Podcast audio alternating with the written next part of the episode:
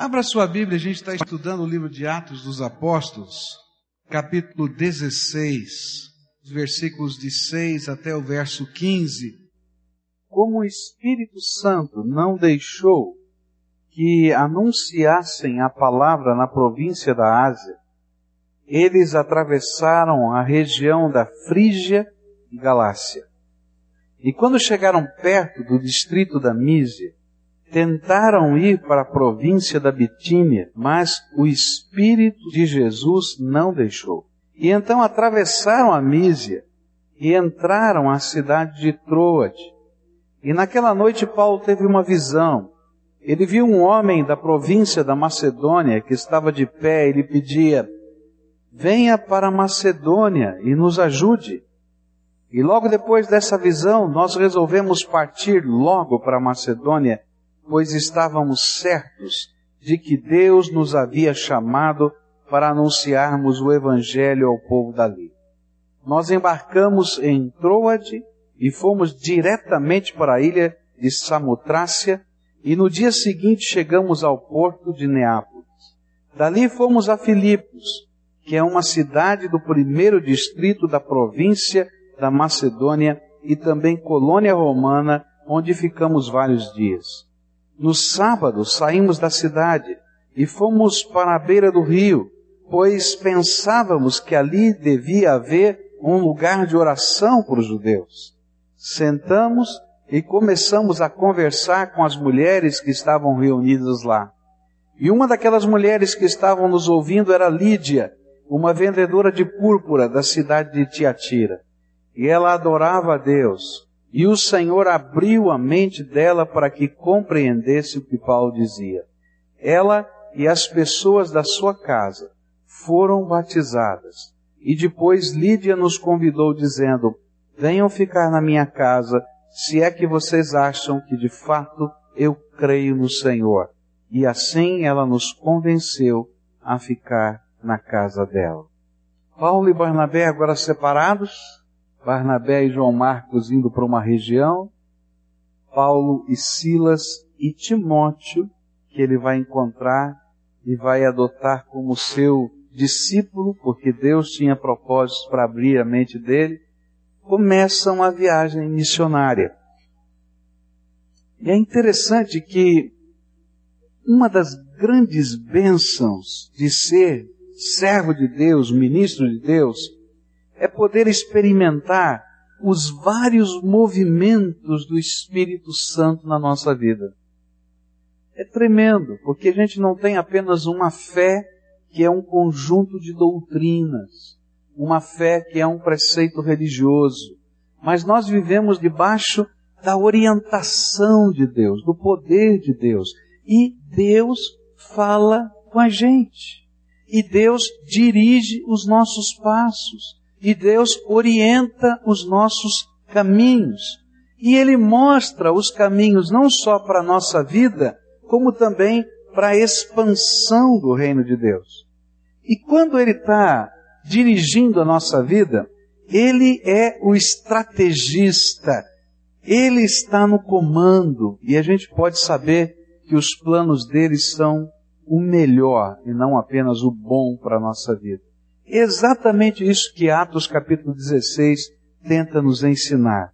E eu queria olhar para esse texto tentando enxergar os vários movimentos do Espírito Santo na vida destes servos de Deus que estavam em meio a uma empreitada missionária.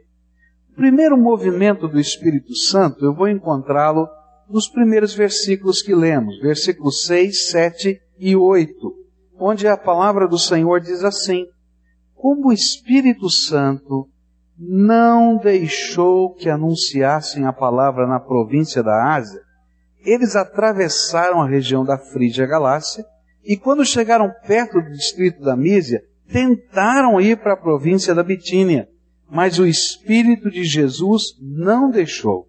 E então atravessaram a Mísia e chegaram à cidade de Troade. A primeira coisa que eu aprendo nesse texto é que um dos métodos do Espírito Santo nos fazer parceiros da sua obra e abençoar a nossa vida é quando ele vai e mexe nos nossos planos. Paulo tinha um plano de ação. Ele tinha determinado uma rota para a viagem missionária. Ele tinha se preparado para um determinado projeto. Tudo na cabeça desse homem já estava mais ou menos delineado. E quando ele começou a executar o plano, ele entendia de alguma maneira, a Bíblia não fala exatamente como, mas de alguma maneira aquilo que ele tinha planejado não estava funcionando. As portas iam se fechando. E aí ele começou a entender uma coisa: o Espírito Santo não me deixou ir para aquele lugar. Aí então mudou o plano dele, foi lá e pensou: bom, eu não vou para essa região, mas então para conseguir os objetivos que eu tenho, eu vou para aquele outro lado. E ele diz assim: e o Espírito de Jesus me impediu. Que coisa tremenda! Uma das maneiras que Deus usa para poder abençoar nossa vida é mexer nos planos que nós temos. Ele tinha um alvo, começar a evangelização pelos judeus.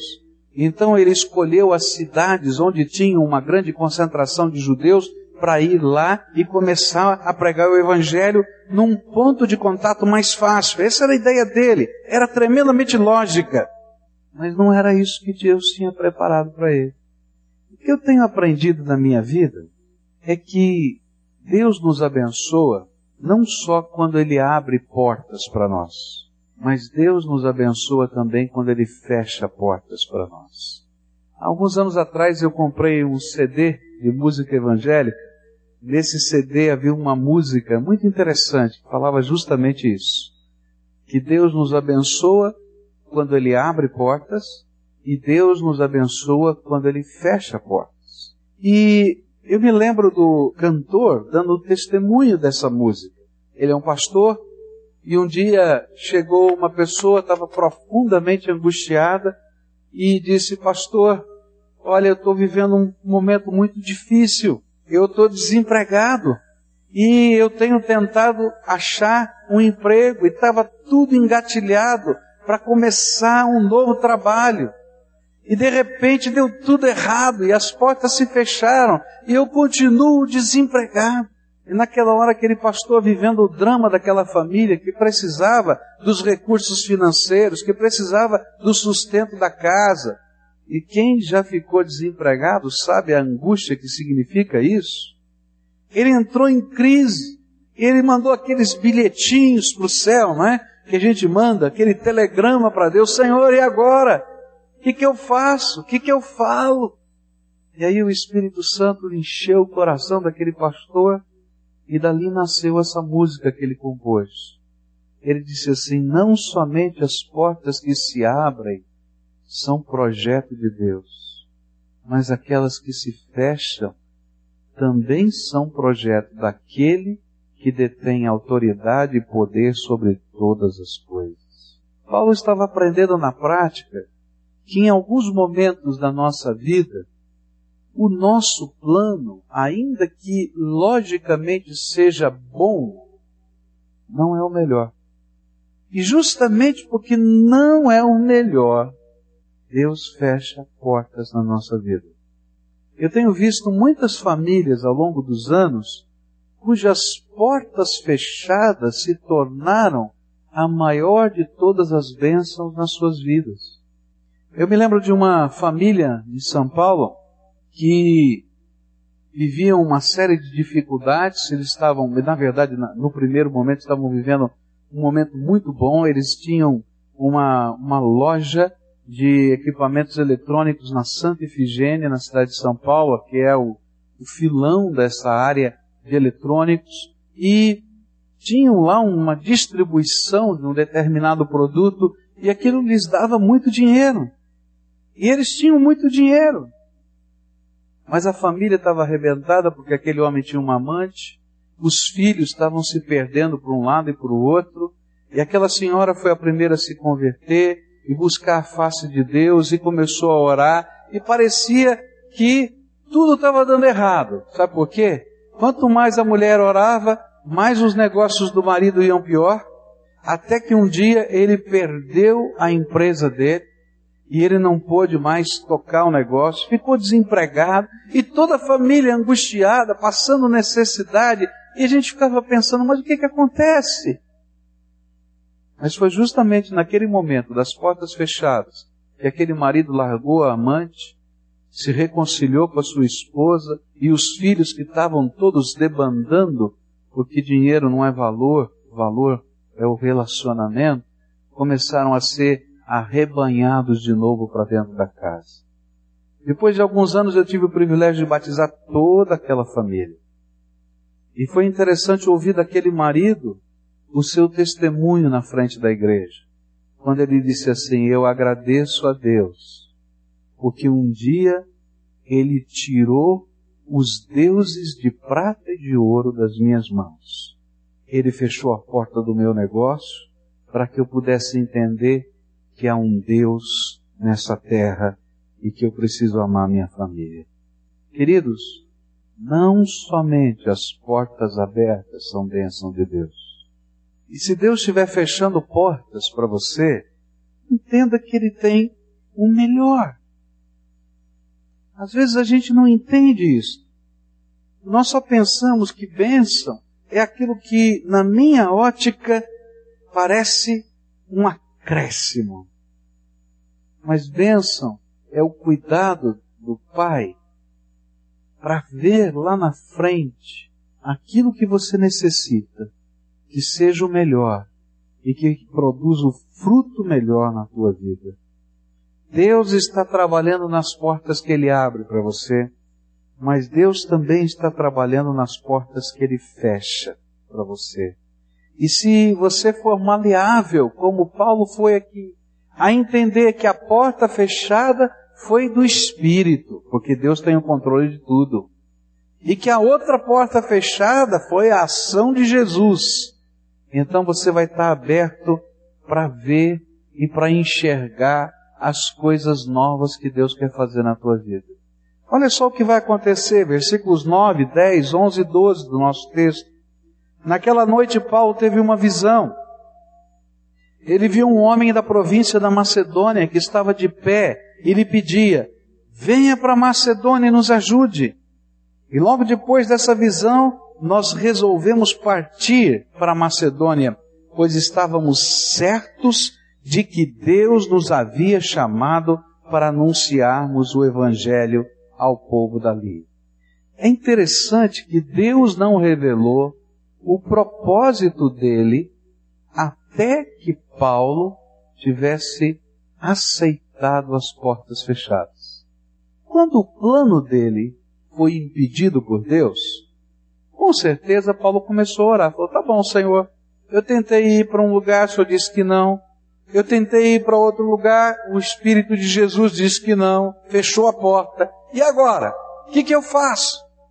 E eu imagino que esse tempo, meus irmãos, de espera de uma resposta de Deus, tenha sido para aquele homem tremendamente ativo um tempo de angústia. Você já pensou, você no meio de um projeto, é? ele é um homem de projetos. Paulo era um homem de projetos. Ele no meio de um projeto, ele está parado no meio do caminho e ele não sabe para onde ele vai. E agora? Eu tentei isso, não dá, tentei aquilo, não dá. E ele então e a equipe missionária começam a orar e no meio da noite, numa madrugada, Deus lhe dá uma visão.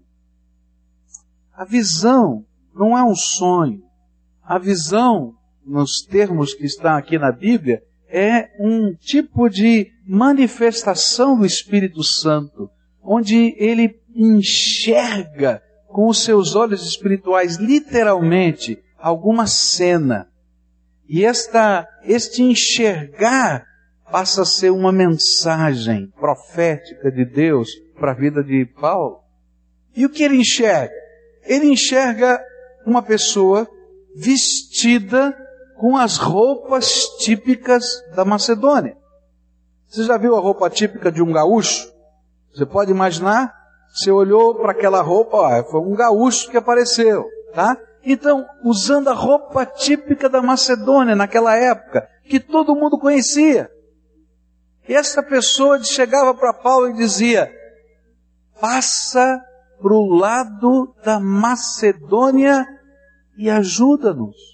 E Paulo nunca tinha pensado em ir para Macedônia, porque na estratégia missionária dele, no plano dele, ele escolhia cidades onde havia uma concentração boa, grande de judeus, para dali começar a pregar o evangelho aos gentios.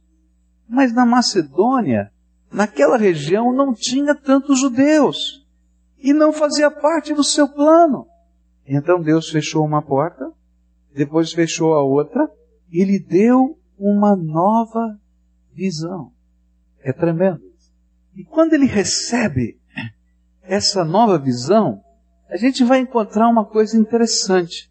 Porque Paulo havia sido chamado para ser apóstolo dos gentios. Mas a estratégia missionária dele era começar pelos judeus. E por isso ele traçou uma rota onde havia judeus. E o Espírito de Deus está dizendo: escuta, moço, você lembra que um dia eu te chamei para você ser apóstolo dos gentios? Então não fica preocupado se tem sinagoga ou não tem sinagoga nessa cidade. Passa a Macedônia.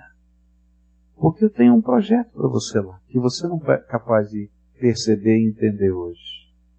E aí então Paulo acorda no dia seguinte pela manhã e daquela maneira bem prática dele ele diz, já sei, Deus está nos mandando para Macedônia. E aí, queridos, toda a filosofia do trabalho dele tinha de ficar subordinada ao projeto do Todo-Poderoso. O que eu tenho aprendido na minha vida é que muitas vezes nós que conhecemos o, o nome do Senhor Jesus, nós que amamos a Jesus de todo o nosso coração, nós que temos experiências vivas com o Senhor, nos tornamos pessoas tão automáticas na vida, já temos os nossos métodos tão bem firmados, já temos o nosso jeitão de viver tão bem delineado, que a gente se torna insensível à voz do Espírito Santo no nosso coração. E muitas vezes a gente começa a acreditar mais nos métodos do que naquilo que Deus faz. Há um livro que li alguns anos atrás chamado Fé e Finanças. E é interessante que o autor desse livro fala do trabalho missionário e do sustento do trabalho missionário. E ele dizia o seguinte, que um determinado missionário já estava meio acostumado, né, que Deus mandava o sustento para ele lá numa região da Oceania, sempre pelo correio. Então, sempre que ele estava sem dinheiro, ele passava da agência do correio, abria a caixa postal dele, tinha uma cartinha lá dentro e já era a provisão financeira que ele necessitava. Ele estava acostumado com isso. Então ele orava, ele falava com Deus, ele pedia, fazia o trabalho missionário e não ficava muito preocupado com a parte financeira porque ele sabia que Deus ia sustentar. E quando acabava o dinheiro, ele ia lá, abria a caixinha, tinha um envelope, um cheque, e sempre era o suprimento de Deus. Mas, num dado mês, ele foi lá, abriu a caixinha e não tinha nenhum envelope. Ele olhou, colocou a mão para ver se não tinha nada perdido, fechou a caixinha. Ele está atrasado. Voltou para casa. No dia seguinte ele foi lá, abriu a caixinha e não tinha nenhum envelope. Aí ele foi orar. Falou, Senhor, peraí. O negócio está complicado. O Senhor me mandou para cá como missionário. O Senhor sempre me sustentou assim. Eu fui abrir a caixinha, não tem nada. E o Espírito Santo falou assim para ele: Você acha que é aquela caixinha que te sustenta? Quem sustenta você sou eu. Tá bom, Senhor? Eu entendo. Mas é lá na caixinha que fica o cheque. E eu estou precisando do cheque. Então, aguarda o meu comando. E aí foi muito interessante porque acabou todo o dinheiro e ele tinha algum um restinho de dinheiro e ele foi para um lugar comer alguma coisa. Sentou-se naquele lugar, pediu lá alguma coisinha para comer, um sanduíche, tá? E sentou-se do lado dele uma pessoa. Aquela pessoa olhou para ele e disse assim: O Espírito Santo de Deus me mandou vir aqui, disse para mim que teria uma pessoa lanchando e que essa pessoa precisava receber isso. E o Senhor disse que foi ele que mandou. E aquele, ali estava a oferta que ele estava precisando. E aquele missionário voltou para casa, se ajoelhou e chorou: Senhor, me perdoa. E muito obrigado porque não veio o envelope na caixinha, porque eu achava lá no meu subconsciente que a caixinha me sustentava. E o Senhor está me ensinando que quem abre as portas e quem faz os milagres é o Senhor, o Deus Todo-Poderoso. É interessante que Paulo está vivendo exatamente isso. Ele tem uma estratégia missionária, ele está seguro de si. Ele acha que está com a melhor equipe, ele está com o time dos sonhos. Agora nós vamos arrasar. E ele com a estratégia e o time está indo para os lugares. E o Espírito Santo diz: Não, você não entendeu. Eu sou aquele que dirige a sua vida e a obra do reino nessa terra. E ele tenta de novo, e Deus diz: Não. E aí, no meio da noite, ele tem uma visão. Passa a Macedônia e ajuda-nos. É uma visão que não tem nada a ver com o projeto dele, mas tem tudo a ver com o chamado que um dia Deus tinha feito para ele. E agora ele pode entender que Deus tem uma bênção maior maior. Ele passa a Macedônia, chega na cidade de Filipos e não tem, e não tem nenhuma sinagoga para ele começar. E ele vai na beira do rio, diz: será que tem alguém orando aqui? Na beira do rio? E ele encontra uma mulher. E é preciso lembrar que naqueles tempos havia um tremendo preconceito com mulheres. Os homens é que dominavam a sociedade. Mas aquela era uma mulher de negócios. Era uma mulher exportadora das tintas que tingiam os tecidos. Era uma mulher que tinha uma alta tecnologia e uma fábrica no seu país de origem. Era uma mulher temente a Deus. E Deus levou Paulo para que estivesse na beira daquele rio e pudesse falar para aquela mulher: porque através dela uma igreja ia surgir não apenas naquele local, mas na cidade de Tiatira, onde uma das cartas do Apocalipse é enviada para aquela cidade. Deus tem o melhor. Deus tem o melhor quando Ele abre portas. Deus tem o melhor quando Ele fecha portas. E Deus tem o melhor quando o meu coração está aberto para perceber os novos projetos, os novos sonhos, os novos alvos, os novos métodos que Ele vai usar para abençoar a nossa vida. Se você tem imaginado que Deus vai fazer dessa ou daquela maneira a bênção que você precisa, eu queria desafiar hoje você a dar um passo de fé maior, de crê num Deus que tem jeitos soberanos e tremendos de abençoar a nossa vida. Que pode pegar as portas fechadas e transformar em redutos da sua graça. Que pode abrir os nossos olhos para enxergar coisas que a gente não é capaz de enxergar. Eu não sei se você conhece Existe um sorvete chamado sem nome. Já ouviu falar desse sorvete? Normalmente ele é, é, é comum no Espírito Santo e no Rio de Janeiro. Chama-se sem nome. E existem grandes redes de sorveterias, né? Com esses sorvetes que tem um nome esquisito, sem nome, né? Por quê? Porque um homem perdeu o seu emprego. No meio Nesse processo de perda do emprego, Jesus alcançou a vida dele e da esposa dele. E ele já tinha uma certa idade e não conseguia arrumar emprego. Gente. E aí depois de convertidos, eles começaram a fazer alguma coisa, um tipo de bico, para poder ganhar dinheiro. E eles começaram a produzir sorvete em casa. A mulher dele fazia o sorvete e ele saía para vender. E quando eles perguntavam, que marca é esse sorvete? Ele dizia, sem nome. Esse é lá da minha casa, sem nome. E Deus foi abençoando, e foi abençoando aquele homem que tinha perdido o emprego, que a mulher fazia o sorvete em casa. Para ele criar uma rede de sorveterias que, que abrange o Rio de Janeiro e o Espírito Santo. Não são só as portas abertas que nos abençoam, as portas fechadas também nos abençoam quando a gente está disposto a ouvir a voz do Espírito Santo no nosso coração. E quando a gente está disposto a deixar o Espírito de Deus mostrar os propósitos que Ele tem para nós. E quando a gente está aberto para ver uma nova visão de Deus, uma nova proposta de Deus para a nossa vida. Como é fácil para cada um de nós nos acomodarmos, não é verdade?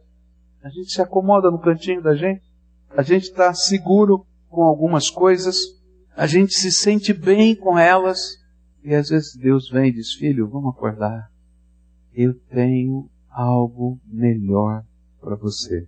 E Ele mexe primeiro aqui dentro do coração da gente. Ele mexe na nossa fé. Sabe por que para nós é difícil crer ou difícil viver esses tempos de insegurança quando a gente não tem o controle das coisas? É porque nesses tempos nós precisamos confiar incondicionalmente que o nosso Deus tem todo o controle no céu e na terra. E que não vai cair um fio de cabelo da nossa cabeça que não esteja no propósito divino. E quando eu não consigo crer nisso, quando eu não consigo descansar nesta verdade eterna, então quando os meus planos são modificados eu entro em pânico. Mas quando eu consigo entender o projeto de Deus e entender quem é o meu Senhor, então porta aberta, porta fechada ou nova visão, tanto faz.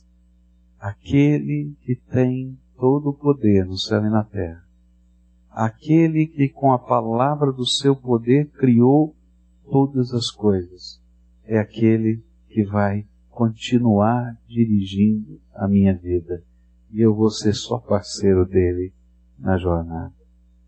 Hoje eu queria convidar você a fazer isso.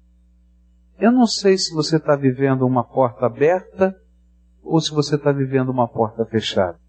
Eu não sei se a nova visão de Deus já chegou. Eu, quando tenho que tomar decisões, e tenho um tempo de espera em que eu estou orando e eu não consigo entender o projeto de Deus, o que Ele está falando, eu entro em angústia. Eu não sei como é que você, mas eu entro em angústia. Eu fico dizendo, Senhor, anda logo, fala, né? Eu quero saber qual ser o próximo passo. Mas até esse tempo de espera faz parte do melhor que Deus tem para a nossa vida. E hoje eu queria convidar você a dar um passo de fé. Sabe qual é o passo de fé? Senhor, se a porta está fechada pelo Senhor, eu não vou bater mais nela. Porque eu quero o melhor que o Senhor tem para mim. Se essa porta está aberta pelo Senhor, eu vou entrar com coragem dentro dela porque eu quero o melhor do Senhor para mim. E Senhor, se os meus olhos não foram capazes de enxergar o teu propósito, então me dá a tua visão. Me dá a tua visão, porque eu quero andar debaixo do teu projeto. Há um caminho para o sucesso. Há um caminho para o sucesso. Não é o pensamento positivo, não é a mentalização. O caminho do sucesso é estar no centro da vontade de Deus todos os dias. E o sucesso não é medido pelas ferramentas que a maioria das pessoas medem. O sucesso é ouvir a voz do Senhor dizendo: Isso certo, você está no lugar certo, continua andando comigo.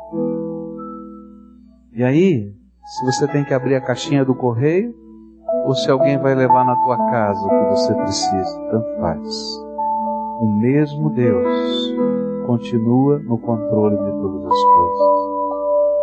E quando a gente perde, a gente sabe que não é perda, porque o ganho e o melhor de Deus não podem ser tirados da gente. Então hoje eu queria que você desse um passo de fé. Senhor Jesus, eu vou parar de lutar com o Senhor. Eu vou buscar a tua vontade. Eu vou buscar o teu projeto. E eu quero estar no centro da tua vontade. Me ajuda, Senhor. Eu tenho ansiedade, eu tenho medo, eu tenho dúvida, como qualquer ser humano. Mas eu quero dizer que a minha confiança está no Senhor. Será que você consegue fazer isso? Então hoje eu queria convidar você para orar assim. A gente está vivendo um tempo de insegurança, não é verdade? Está todo mundo preocupado. Essa semana eu estava ouvindo os noticiários, 450 pessoas foram demitidas na Volvo, 50 pessoas foram demitidas na Electrolux, aqui na cidade de Curitiba. Ouvi e houve também um grande número de demissões no HSBC. Mas eu quero dizer uma coisa para você. Jesus continua no controle de todas as coisas. Eu creio piamente nisso. Porta aberta e porta fechada vem do Senhor para nós. E se a gente aprende a andar por fé, Ele nos dá nova visão. E Ele nos abençoa com Sua graça. Então, todo medo, toda insegurança, da porta aberta ou da porta fechada, eu vou descansar no poder do Senhor hoje. E vou dizer: Jesus me ensina a viver do teu jeito, sob o teu controle, sob a tua autoridade. Quer orar assim hoje? Quer? Vamos orar juntos assim? Isso é para todos nós. Não fica de pé e vamos orar juntos ao Senhor.